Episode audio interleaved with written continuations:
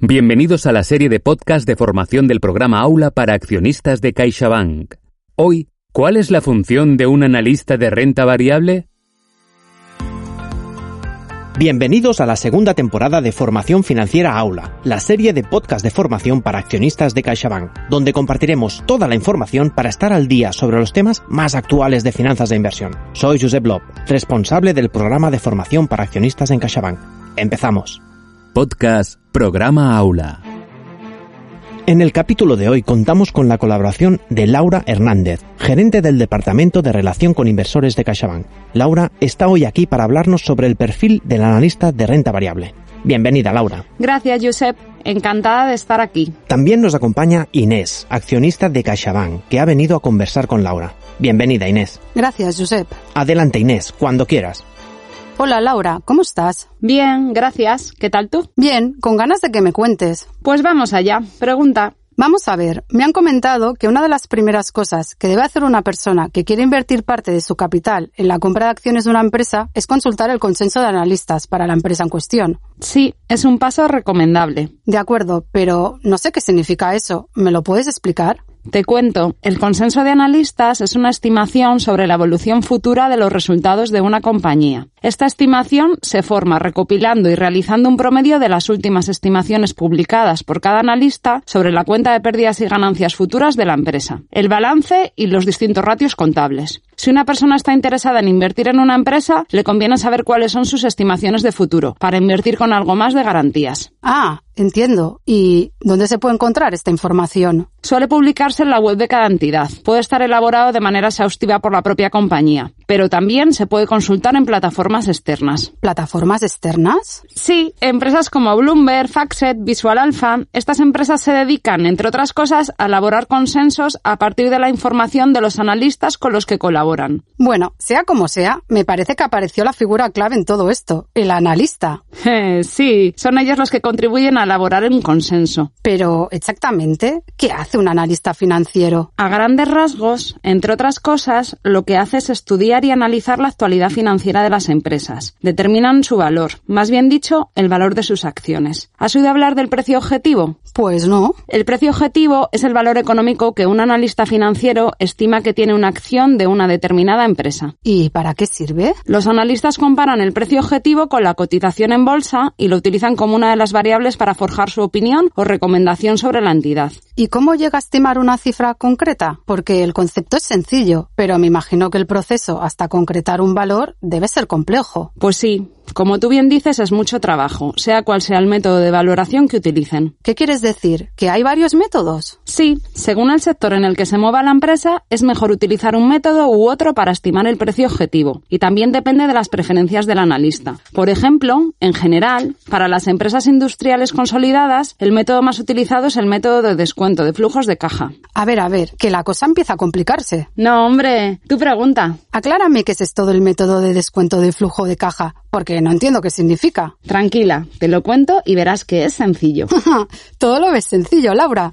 Es que lo es. Fíjate, este método está basado en valorar qué capacidad tiene la empresa para generar riqueza en el futuro. Dicho de otra manera, de producir flujos de caja libres. ¿Y esto es? El flujo de caja o cash flow es el resultado final de los ingresos y los gastos de la vida de la empresa, con lo que puedes saber qué capacidad tiene la empresa para generar dinero y pagar sus deudas. El flujo de caja hace referencia a las salidas y entradas netas de dinero que tiene una empresa o proyecto en un periodo determinado. Estos flujos se llevan a valor presente utilizando como tasa de descuento la rentabilidad mínima exigida. Vale, ahora lo entiendo. Sencillo. Sí, pero me ha parecido que decías que había varios métodos. El descuento de flujo de caja es uno, pero ¿Puedes citarme otro? Claro. El descuento de flujos de caja no está indicado, por ejemplo, para el sector bancario. En este es más apropiado utilizar la metodología conocida como múltiplo sobre el valor contable tangible o Gordon Growth, que trata de valorar el capital del banco en función de la rentabilidad que la entidad genera respecto a la rentabilidad mínima exigida por el accionista para su inversión. En ambos casos, los analistas financieros especializados suelen complementar su análisis con la valoración por múltiplos. ¿La valoración por múltiplos? ¿Qué es eso? Algo tan sencillo como su nombre indica. Consiste en estimar el valor de una empresa a partir del análisis de varios múltiplos o ratios de entidades comparables. Por ejemplo, si un analista quiere valorar una empresa X y sabe que recientemente se ha vendido una empresa Y a un precio determinado, compara los múltiplos o ratios de ambas empresas para ver si son comparables y puede aplicar el mismo multiplicador a la valoración. Ponme algún ejemplo de alguno de estos múltiplos o ratios para acabar de entenderlo. Claro, por ejemplo, uno de ellos es el PER o el Price to Earnings Ratio, que refleja la capacidad de generar beneficios que tiene la empresa. Laura, ¿y cuando el analista determina el valor del precio objetivo, qué hacen con él? Pues lo compara con la cotización en bolsa y lo utiliza junto con otros aspectos para forjar su opinión sobre la entidad. Es lo que se llama recomendación. Es decir, ¿te dicen si vale la pena invertir en esa empresa o no? Exacto. El analista compara y si la cotización está por debajo del precio objetivo, recomendará comprar. Si está por encima, vender.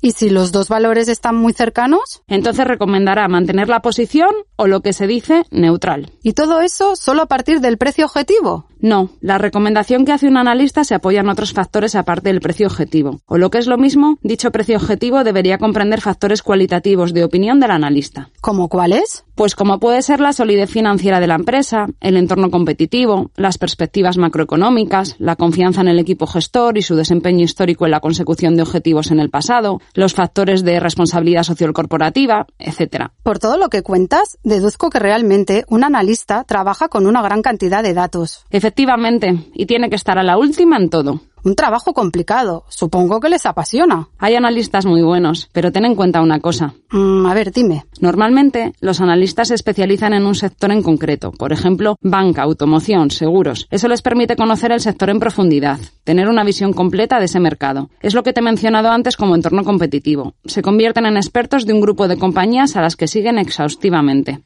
Entonces, es fácil. No, mujer, no quiero decir eso. Pero acotar el sector les permite convertirse en expertos especializados Piensa que deben publicar de forma periódica informes en los que incluyen estimaciones sobre la evolución futura de los estados financieros de las compañías. Es mucho trabajo. Vale, ahora imaginemos que soy un analista dispuesta a valorar una empresa. ¿Por dónde empiezo? Quiero decir, ¿cuál va a ser mi fuente de información? ¿Puedo acceder fácilmente a los datos de la empresa? ¿Me los van a dar? Ay, madre, cuántas preguntas. Ay, es que me aceleré.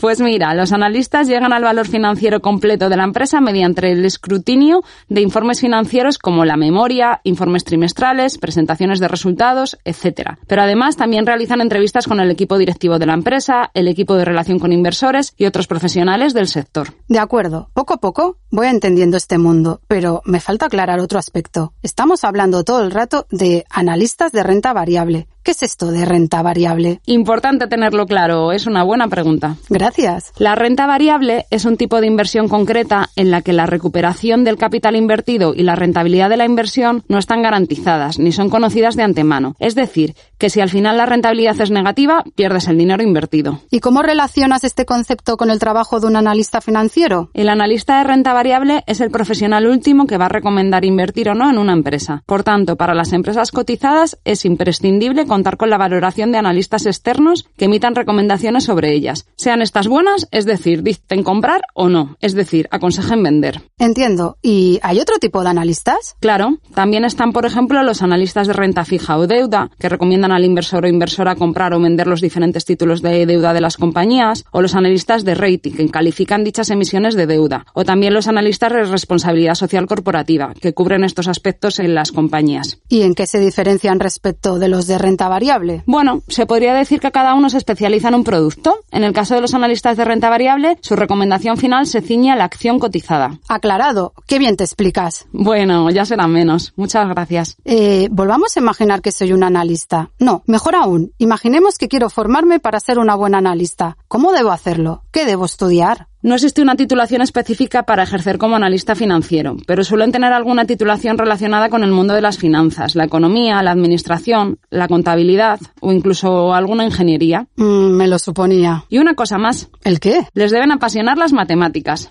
claro, pero con esto que acabas de decir, que sepas que has descartado mi futuro como analista financiera.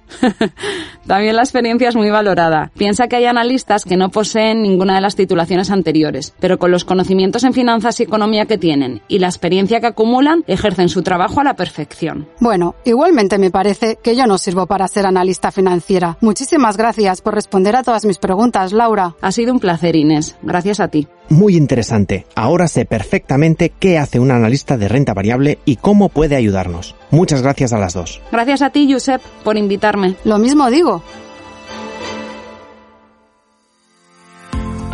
Y hasta aquí el capítulo de hoy de Formación Financiera Aula, la formación del programa Aula de CaixaBank. Gracias por vuestra atención. No os perdáis el siguiente episodio, donde Enrique Castellanos, director del Instituto BME, nos hablará sobre las funciones y características de la bolsa.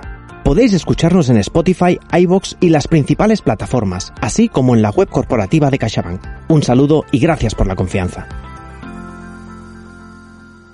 En CaixaBank no nos hacemos responsables de la opinión de los expertos y colaboradores ni nos identificamos necesariamente con sus opiniones proporcionadas en estos podcasts.